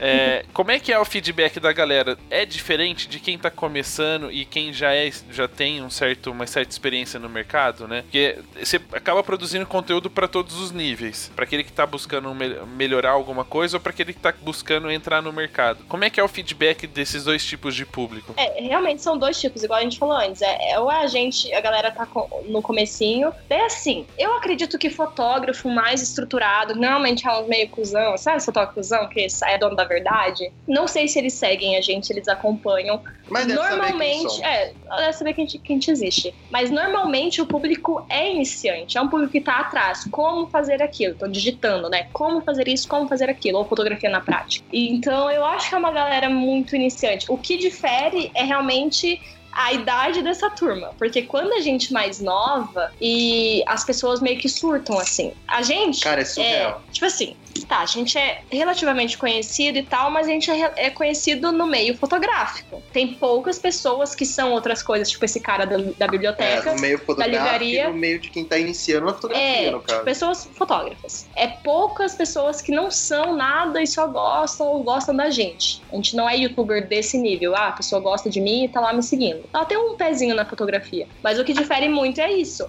Se é uma criança de 15, 16, 18 anos, ela vai surtar, ela vai. Ah, muito doida. E não adianta eu fazer assim com a mão, ah, que vocês não estão vendo, né? Vocês estão só me escutando. Mas eu tô aqui movimentando minhas mãos o Agora, podcast inteiro. as cenas da Vanessa mexendo com a mão. Exatamente, pra vocês colocarem na, na visão de vocês. E a galera mais velha normalmente é mais contida, até na forma de chegar, tanto pessoalmente quanto por internet, assim, sabe? Por mensagem. Ah, te acompanho e tal, é bacana. Daí quando eu respondo a pessoa, a gente continua trocando ideia. Se é uma pessoa mais novinha, assim, meio com esse síndrome de fanboy, assim, que ai, todo mundo é ídolo e maravilhoso e tal, que eu não gosto. Eu gosto de considerar todo mundo igual, todo mundo caga, todo mundo come, todo mundo tem problema. Eu acho que todo mundo é igual. Tipo, a gente, a Madonna, só gostaria de ter a conta bancária. Mas é gente igual, sabe? Eu gosto de pensar que todo mundo tem seus problemas, todo mundo é humano. Enfim, quando é novinho, as pessoas são um pouco mais surtadas, assim. Elas ainda estão no momento de descobrir a vida e de achar tudo isso, deixar isso tudo muito brilhante e maravilhoso. Mas. As pessoas mais velhas são mais contidas, sabe? Mais é, tranquilo. O cara mesmo É. abordou a gente bem de boa e falou assim: Nossa, ele olhou, passou por mim e falou assim: Cara, eu te conheço. É, é. Né? Vocês são do canal? Então, tipo assim, é bem simples as pessoas mais Não, velhas. teve uma- As é que assim, são mais daí assim. É, em evento de fotografia, a gente tá lá, sei lá, com mil pessoas, 500 pessoas, tem uma grande chance, uma porcentagem daquela galera conhecer. Não é 100%, né? Não. Mas uma gr- grande galera. Então a gente tem- sofre mais assédio. Mas, tipo, quem andando pela rua é de vez em quando. Daí tem gente que só para assim, fica olhando meio fixo, daí demora aqueles três segundos de, de desconforto, assim, até a pessoa falar alguma coisa, porque eu não sei de onde, sabe? Não sei. Agora É, tem o cabelo, cabelo Porque já azul é teve mais uma- fácil. Teve mas... uma história super engraçada É. já, porque uma mulher na rua veio de braços abertos pro rumo da Vanessa e a Vanessa veio- já ia não, abraçar a não, mulher. minha veio assim, casal, não sei o que, meio tipo, muito gente boa. Eu fui a- abrir pra abraçar ela, ela e me ela entregou. toma um folheto. Ela me entregou um folheto do restaurante. Então, É que ela sabe que ele é romântico e tava preparando um gente, convite pra jantar. É, ficar por isso que rola, tipo assim, olha, olha, olha, não responde, quem é você? a Até que fala, fala. conheço você, É. da onde, sabe? É, mas é legal conhecer as pessoas. E assim, eles conhecem a gente. A gente já contou, tipo, a nossa história, a gente fala sobre a nossa vida e tal, o que dá, né? O que é necessário. Então eles conhecem a gente. Então, sempre quando a gente encontra alguém, a gente quer saber da pessoa. Porque eu também consumo muito YouTube até hoje. Eu tenho minhas migas, que são, tipo, as meninas que eu sigo, o pessoal que eu sigo, que eles não fazem a mínima ideia de quem eu sou, mas eu me considero amiga, porque eu conheço tudo, sei da família, sei dos cachorros, sei de tudo. Então eu meio que inverto essa situação. Eu imagino que as pessoas me conhecem, elas sabem de tudo, mas eu quero conhecer elas daí, né? Pra ter essa troca. É, e tudo tem um lado positivo e negativo. E como é que vocês lidam quando a receptividade não é tão calorosa como a mulher do panfleto? A mulher do... É, exatamente. Então, é meio complicado porque assim, ó, que nem a gente tava lá na, no, no Photo Week, né? Esses dias lá em São Paulo. Lá não necessariamente é o nosso público, é uma galera um pouco mais velha e tal. Então, se chega alguém cumprimentar a gente meio doido, fica um monte de cara assim do lado, tipo, quem que é essa menina? Oxe que doido, entende? Isso é uma galera mais jovem e tal, eles tendem a conhecer. Mas, em resumo, a gente recebe bem pouco hate, assim, gente doida é, no YouTube. Eu, eu aprovo todos os comentários, porque eu não sou obrigada. As pessoas me xingando de vez em quando, ou fazendo propaganda, que fazem muita propaganda. Então eu aprovo todas, então eu consigo ter um, um controle melhor dos comentários. E assim, os comentários padrão de haters ou são uns cara mais velhos, assim, aqueles cara que talvez fotografava com analógica, e daí tá vendo uma mulher nova, uma menina, ensinando fotografia. Isso para eles é, tipo, bizarro, não pode, tá? Então eles começam a colocar defeito e tal, que tá errado, isso, aquilo. É, gente falando que eu falo palavrão demais, foda-se. E muito, assim, todo dia eu recebo comentário de gente xingando que queria amarrar minhas mãos porque eu mexo muito minhas mãos. Daí eu tô lá, dando dica de fotografia, ensinando as coisas, e o povo tá preocupado com as minhas mãos que não para de mexer. Porque eu sou italiana, gente. Eu mexo as mãos, tô mexendo aqui agora e não tá nem precisando. Essa é a vantagem do podcast. Exatamente, eu posso ficar aqui ó, de boa. Vocês não sabem nem como eu tô, tô de pijama. Mas não aparece tanta gente doida. Eu acho que exatamente por a gente não fazer vídeo técnico, vídeo que dá vazão pra pessoa falar que a gente tá errado, sabe? É. A gente tá ali falando que é a nossa opinião. Então a pessoa vai falar que a nossa opinião tá errada? Tipo, a gente tá ali no nosso canal. Eu tenho uma. Sabe aquela, aquele meme da, da Gretchen abrindo as pernas que sai o, o um, um, um rainbow, um arco-íris assim, que é foda-se. Eu tenho assim, favor, entendeu? Tá enchendo o saco, tá enchendo o saco, sei o que, ah, faz melhor, entendeu? É meio cuzão, mas é isso. Porra. Como é? Explique de uma forma É, melhor. a gente Faça tá ali fazendo, melhor. não sei o que, não sei o que, às vezes a pessoa só tá sendo chata mesmo. Faz melhor, faz melhor, só isso. É legal. É, a gente percebe que, pelo, pelo menos pra nós, produtores de conteúdo, provavelmente o YouTube é o canal que mais sofre com esse tipo de, de ataque, né? Negativo, assim, quando a pessoa. Mas ela tá lá por livre e espontânea vontade, né? Ninguém obrigou ela a assinar o canal, acompanhar os vídeos. Então a gente não entende por que motivo acontece esse tipo de, de ataque. Sabe o que eu acho pior? Porque é isso, o computador, você tá atrás de uma tela, te dá muito, muita, né, guts, muitos colhões pra ficar falando merda. O que eu acho pior é, são os dislikes. Porque eu, eu juro que eu não entendo a pessoa. Tipo assim, caguei pro algoritmo do YouTube é a mesma coisa, é, é É. engajamento de qualquer forma. Exatamente. A pessoa fala assim, tipo, cruza o braço, hum, não gostei desse negócio, e dá um dislike. Vou dar um dislike. Trouxa. Trouxa, vai lá. E eu, eu, eu acho que, pelo menos, você dá o dislike, você tinha que falar por quê. Tá, por que você deu a porra de dislike? O que, que, que eu fiz pra você? E, tipo assim, é muito bizarro que nem a gente tem um casal, um vídeo de, de meninos lá, de um casal de dois meninos. Cara, o vídeo é uma quantidade absurda de dislikes. É ódio no coração. Tipo, é né? muito mais dislike do que o normal, sabe? E é isso, é um bando de gente daí homofóbica que não tem coragem de comentar, porque sabe que é errado, sabe que é escroto, mas o dislike ele deixa a pessoa ser corajosona, entendeu? E vai lá dar o dislike. Eu, eu juro que eu não entendo. Eu queria entender essas pessoas. O que que passa na cabeça delas, assim? Enquanto a gente não entende, mas vocês usam isso de alguma forma positivamente pra vocês, tanto no trabalho quanto no canal, de falar, meu, se, e se isso aqui não tá, sei lá, né,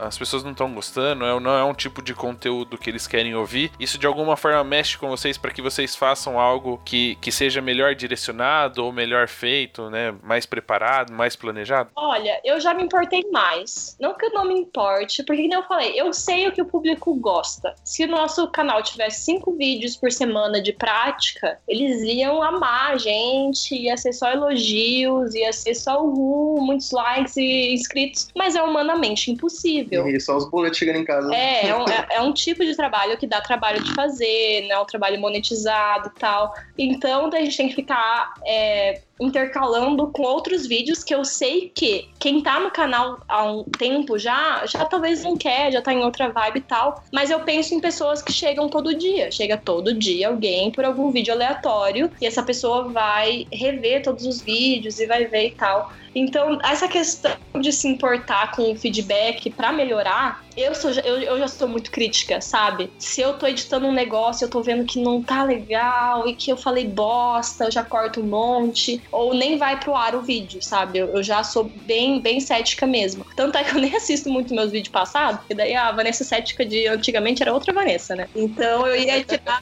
metade dos vídeos do canal, porque eu não ia gostar da qualidade, porque eu não ia gostar de algo que eu falei.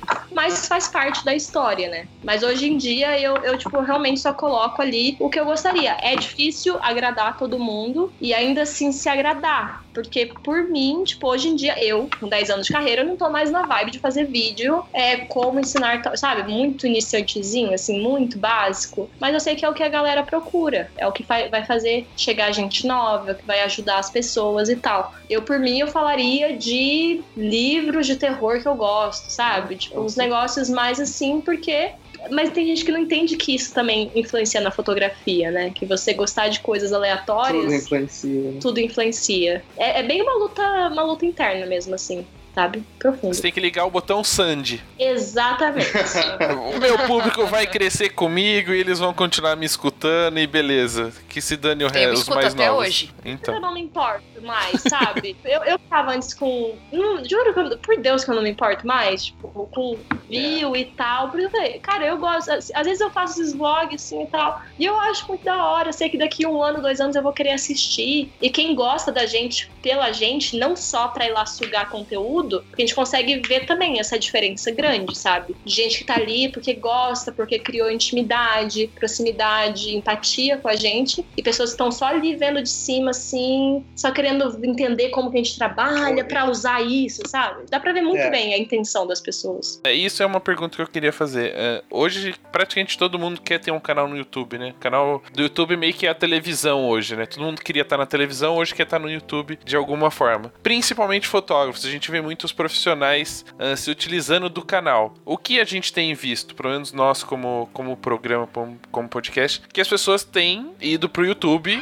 justamente produzir conteúdo para fotógrafos, né? E não utilizando isso de uma forma que favoreça a sua fotografia perante os clientes. Uh, vocês já contaram um pouquinho da história, viram que de uma certa forma isso acabou ficando ligado uma coisa a outra. Como é que é aí para quem tá querendo começar um canal no YouTube? O que, que ele pode fazer para que esse canal também não seja só um canal canal de autopromoção dentro do mercado fotográfico, mas seja um canal onde ele consiga mostrar quem ele é, como ele faz o trabalho dele para os clientes também. Que dica que vocês dão aí para quem tá começando, vendo que o YouTube é mais um, uma mídia, um canal para poder divulgar o trabalho? Eu acho que tem vários nichos que dá para seguir. Tipo, a gente começou realmente focado na fotografia, pensando lá na frente em colocar nós como pessoas. Eu acho que quanto antes as pessoas já começarem começarem com uma identidade e tipo assim, ah, eu gosto de, eu sou fotógrafa, mas eu também faço crochê. E já intercalar desde o começo, eu sou fotógrafa e faço crochê. Ó, essa é a minha vida. Eu vou mostrar quando eu tiver ensaio, eu vou mostrar quando eu estiver fazendo crochê, eu vou mostrar quando eu estiver tomando um chá. Eu acho que isso vai atrair as pessoas, porque assim, existem dois tipos de públicos, mais muito mais, mas basicamente, existe o público que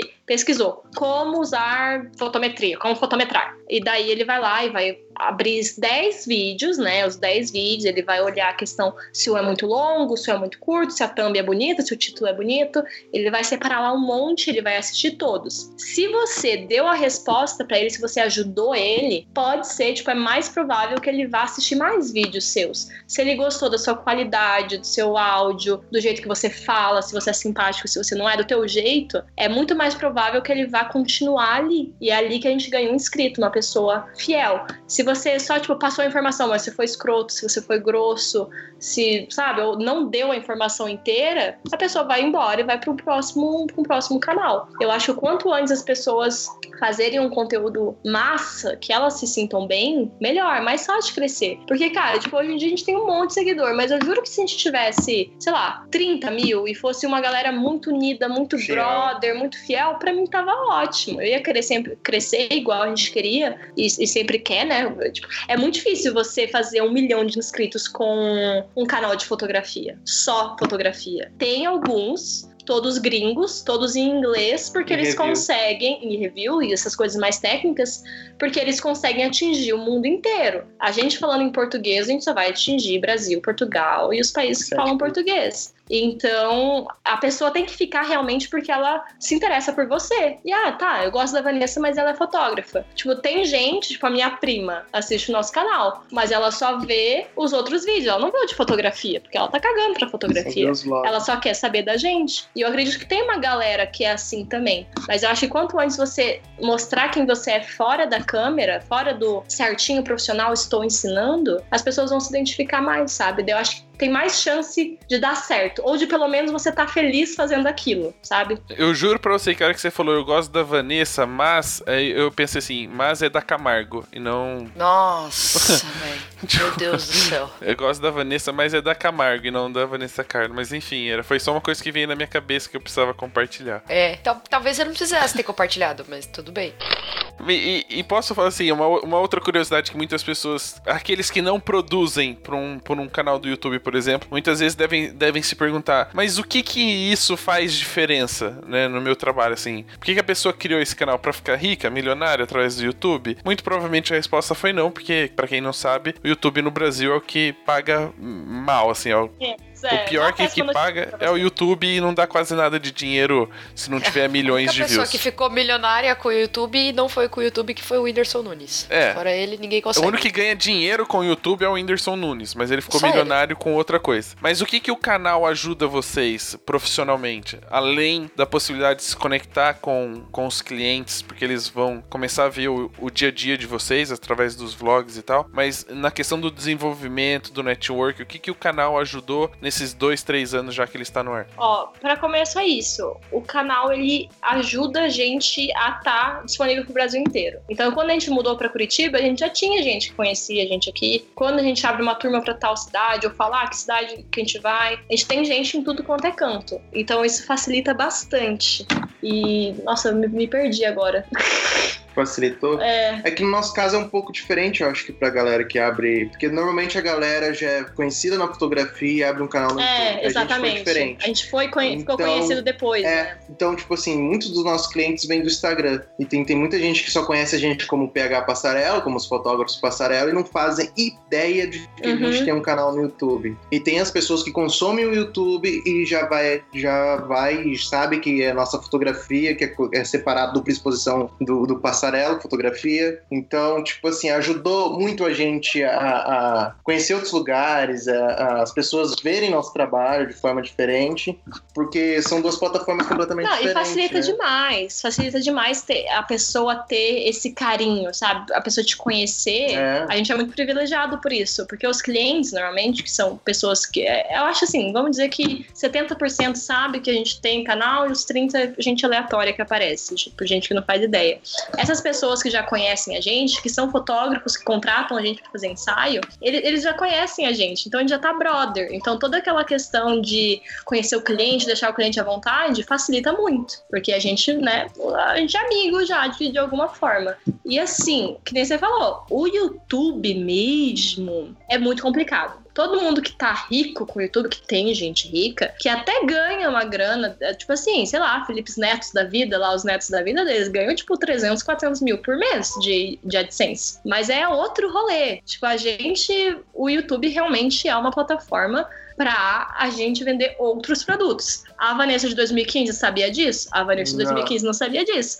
A gente foi decidir começar, tipo, vender preset, criar quando a gente mudou pra Curitiba e tava fudido de grana, que deu um rolê errado lá, a gente foi roubado, a gente precisava de grana e a gente inventou uma coleção de preset de cinquentão e a gente vivia de cinquentão em cinquentão. Então, assim, os produtos a partir do canal foram surgindo conforme a demanda da galera foi pedindo, mas nunca foi. Eu tenho amigos que realmente é, que nem isso que o Júnior falou, já são fotógrafos, tem todo um rolê certo e abrem o canal pensando no que vai trazer lá pra frente, já estruturado, a tal, vou trabalhar com o YouTube tanto tempo para ter um público, para lançar produtos, para lançar cursos, para lançar não sei o quê. E a gente fez totalmente o caminho oposto, a gente só começou a produzir conteúdo e a galera foi pedindo e a gente foi vendo que tinha um, um, um público ali que tava querendo pagar alguma coisa nossa. E daí sim que a gente foi criando produtos para monetizar isso. Porque o YouTube mesmo, assim, é pouco, bem pouquinho.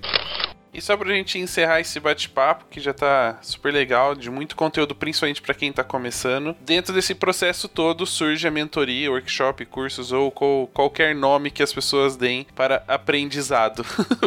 um aprendizado VIP, digamos assim, né? Que não é o facultativo de escola que tem que ir lá e tal. Como é que surgiu a ideia de criar uma mentoria e como é que é esse processo educacional de vocês? Então, ó, na real, as mentorias acabaram, que a gente evoluiu é, o Pokémon. Elas, elas surgiram Mas... do, do, canal. Né? É. Que várias referências nerds nesse programa, né? É. é. A gente evoluiu o Pokémon, é muito bom, velho. É, eu sou do Digimon. Eu, sou, do Pokémon, sou do Digimon, tá? Me respeita. Ah, Mas, assim, que isso? Que isso, cara, que isso, que isso. É, a gente decidiu fazer a mentoria e a gente rodou, tipo, muito. A gente viajou muita cidade, a gente viu onde a galera queria. Gente, eu, eu, juro que eu não fiz a conta de quantas cidades a gente foi, mas a gente deve ter umas 20 nesses dois últimos 20. anos, mais ou menos. E a gente dava aula presencial, porque era assim, que nem eu falei, a gente ensina de maneira prática. Ainda mais nesse começo, onde a gente sabe, mas não, a gente não tem essa didática de professor, a gente não tinha. A gente foi apegando isso com o tempo. Então, as nossas mentorias eram, tipo, eram de quatro horas, a gente ia fazer um ensaio, ensinava a nossa direção, como que a gente dirigia, porque era isso que a galera queria, basicamente, e também daí a gente tirava dúvida. Eles podiam perguntar, eles tinham carta branca para perguntar tudo, tipo, coisas que a gente não falava no canal e tal, porque no meio do caminho do canal, eu comecei a ser esperto e falar, pô, eu não posso falar tudo, porque eu tenho que monetizar esse negócio aqui, eu tenho que segurar um pouco, é foda isso, mas eu tenho que segurar a informação completa, falar o que eu posso, mas eu tenho que ter alguma coisa especial, porque senão eu nunca, se eu dou tudo de graça, eu não consigo monetizar, né? Enfim, e daí foi, tipo, dois anos fazendo essa mentoria particular. E agora a gente digievoluiu ela para um workshop de dia todo. Daí vai ser só aqui em Curitiba, o Be, é True. Logo, logo vai sair vídeo falando sobre ele, mostrando como que é. E daí a gente conseguiu misturar as mentorias com o curso online que a gente fez para iniciantes, que é o Primeiros Passos, que é um curso tipo grande, de 10 semanas, onde a gente vai é, toda a questão de estruturação de carreira e direção. E daí com isso a gente conseguiu fazer esse formato do workshop é, de dia todo, de 12 horas, que é de estruturação de carreira e também tem pós-produção, que é uma coisa que a galera pede bastante, mas daí a gente só consegue fazer esse formato, que é alugar uma sala, é, contratar uma, uma van, para ir no mato, que a gente realmente gosta de fotografar, aqui em Curitiba. Então a gente vai ser bem limitado, acho que vai ter duas, duas turmas só ano que vem.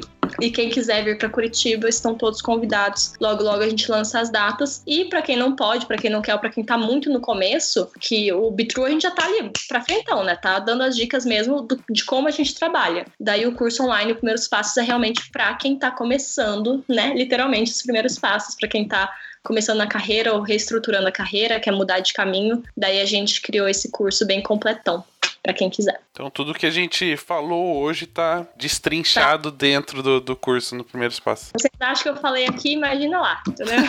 Nossa senhora. Muito bem. Então foi o seguinte, para terminar esse bate-papo pra galera que não conhece o PH ainda. passem, passem as redes sociais, onde a galera pode acompanhar os trabalhos, saber mais um pouquinho dos cursos. Passa todos os links aí que vocês têm disponível pra galera encontrar vocês na internet. Dá pra anexar, né, o link aqui, tem que falar. Olha, gente, a gente tem. Eu tenho meu Instagram de blogueirinha, que é Vanessa KRLA. Só a Vanessa colocar a Vanessa Carla lá que funciona também o PH Passarelo. Que somos nós, o casal de fotógrafos. que é o nosso, o nosso trabalho, nosso Instagram. A gente está sem site de trabalho ainda, mas... Na verdade, ele está em construção, é, mas estamos aí. A gente, a gente apagou ele porque a gente não estava feliz porque a gente é chato. é, logo, logo vai ter, mas tem nosso trabalho lá no PH Passarelo. O canal é dupla exposição, é só digitar dupla exposição lá no YouTube. Vai aparecer um monte de vídeo ensinando dupla exposição e vai ter o nosso canal. E tem o nosso site do canal, que é canalduploexposicão.com.br, que lá tem nossos presets, cursos, todo esse rolê é destinado ao canal. A gente tenta separar, por mais que é meio junto, a gente tenta separar o passarelo do, do O canal do exposição. É, Acaba se juntando, mas são duas coisas separadas, né? O Edivaldo tem Instagram ou não? Não. tem o PH pra ele. Ó, a gente deu várias chances, hein? Agora fica o desafio. Quantas vezes a gente falou o nome dele durante o programa? Eu sei quantas Vou foram. ganhar- vou ganhar um ensaio completo Vai? do Petroco. Não, não Do vai. Petro? Ganha um preset do, do canal um Dupla. Saber quantas vezes foi falado o nome do, do PH aqui. E tem que comentar o post de publicação deste episódio na fanpage do Papo de Fotógrafo. Então, Exatamente. É combinado. muito barulho, gente. Muito, muito barulho. Muito bem, pessoal. Obrigado pela participação de vocês. Obrigado por compartilhar um pouquinho da vida de vocês, da experiência de vocês e de tudo isso que já vivenciaram todos esses anos na fotografia e também no YouTube. Espero que a galera goste desse bate-papo, compartilhem e até mais e até o próximo episódio. Tchau. Até o próximo episódio. Tchau. Falou, até mais. Até.